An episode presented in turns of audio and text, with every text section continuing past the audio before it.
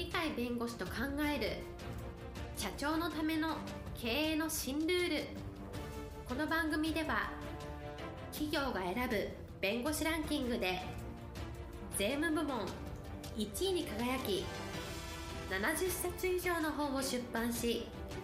多くの経営者を支えてきた鳥飼茂勝が社長経営者独立希望者起業家のための経営の新ルールについてお伝えしていきます。それでは今回の番組をお楽しみください。皆さんこんにちは。お元気でしょうか？元気がすべての源です。元気をお届けする鳥飼です。はい、パラリーガルの高瀬です。今日のテーマは副業を認める時代にです。はい、今日のテーマ、副業を認める時代にです。従来はですね企業は副業を認めないというのが常識だったと思います。それはなぜかというとそれは当たり前で本業重視で我々がやってるこの会社の本業をいかに発展させるかという形で本業重視で副業を認められたのは当たり前だった同時に副業を認めると他の仕事をやりますので会社にあった情報まで外に流されるんじゃないかというのがあって情報漏れのリスクっていうのを警戒したこういう理由で副業を認めなかったわけですが今は残念ながら成長が止まってしまったという時代に入ってますので成長するにはどうしたらいいかということを考えるとですね自分たちがやってるあるいはあの我が社がやってるそれ以外の何らかのものをしなきゃいかんねこれによって会社をさらに復活させるとかあるいは成長させるんだそうすると本業だけではなくてやっぱり別の業を会社の中にも持ち込まなきゃいかん。あるいはこの業を会社の中に持ち込まないとしてもいろんな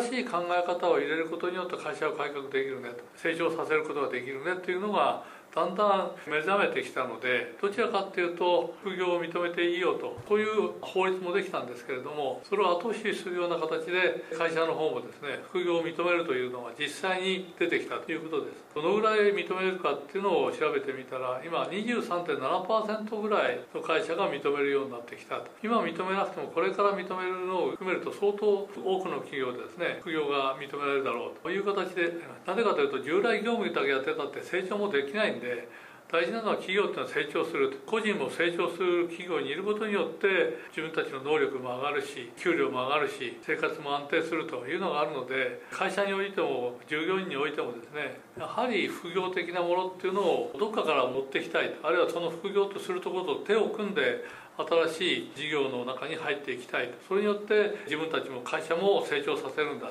こういう話になってるんで実際にやってきてるとこもできてるわけでいろんな実例みたいなものは時々新聞とか週刊誌とかそういうところに現れてるんですけど例えばですね銀行は自分のところしか働き場所はないぞと言ってもおかしくないんですけど静岡銀行の例がどっかに書いてあったのでご紹介しますと静岡銀行は副業を認めるという形でやってるようですけれども一つははねこの人は静岡銀行の浜松営業所で勤務してるこれは月曜から木曜までなんだ。金曜は自由にしていいぞっていうこういう方針に変わったみたいでしかも副業やっていいぞと変わったんでこの方は丸紅電力サービス事業部で金曜を働くと。それによって地域の電力の普及みたいなものをこれを通じて地域の活躍を図ると。こういう副業的なものを持ったそうすると銀行でやってる業務っていうのは銀行の営業ですから金融に関するもの。ところがその銀行業務と違った電力業務で、えー、地域の活性化みたいなものを図ると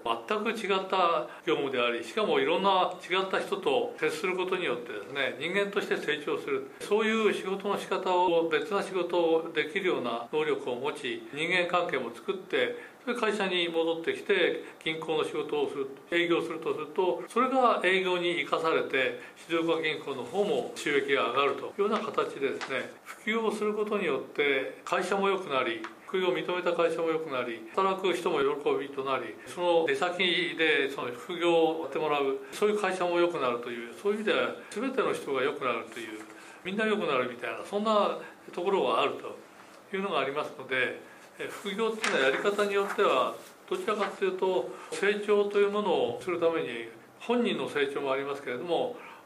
副業を認めるあるいは副業を先全てのところでプラスになる要素があるということがありますので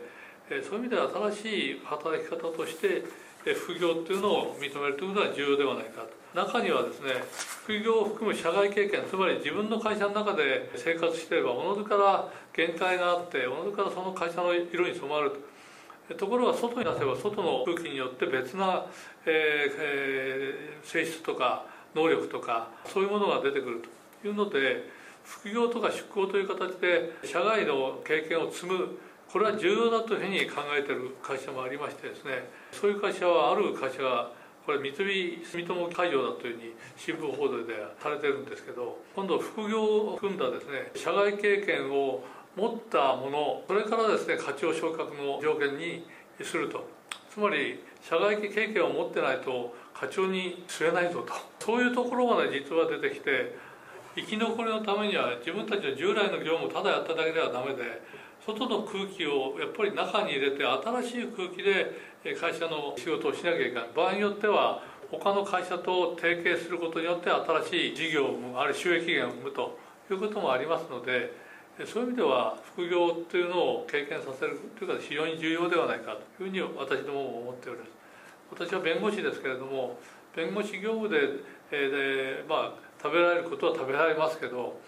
ただ弁護士会があの成長するにはですね従来と違った空気をやはり弁護士会にいらなきゃいけない他の業務をやってる人と提携するなり一緒にするなりしてですね新しい業務を開拓するってことはこれから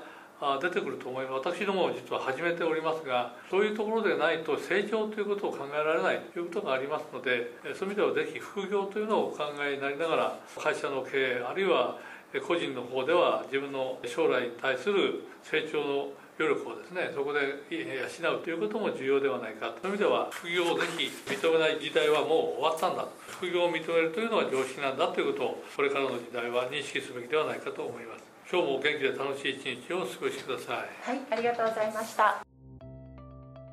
本日の番組はいかがでしたか？この番組は毎週月曜日7時に配信いたします。それでは次回の配信を楽しみにお待ちください。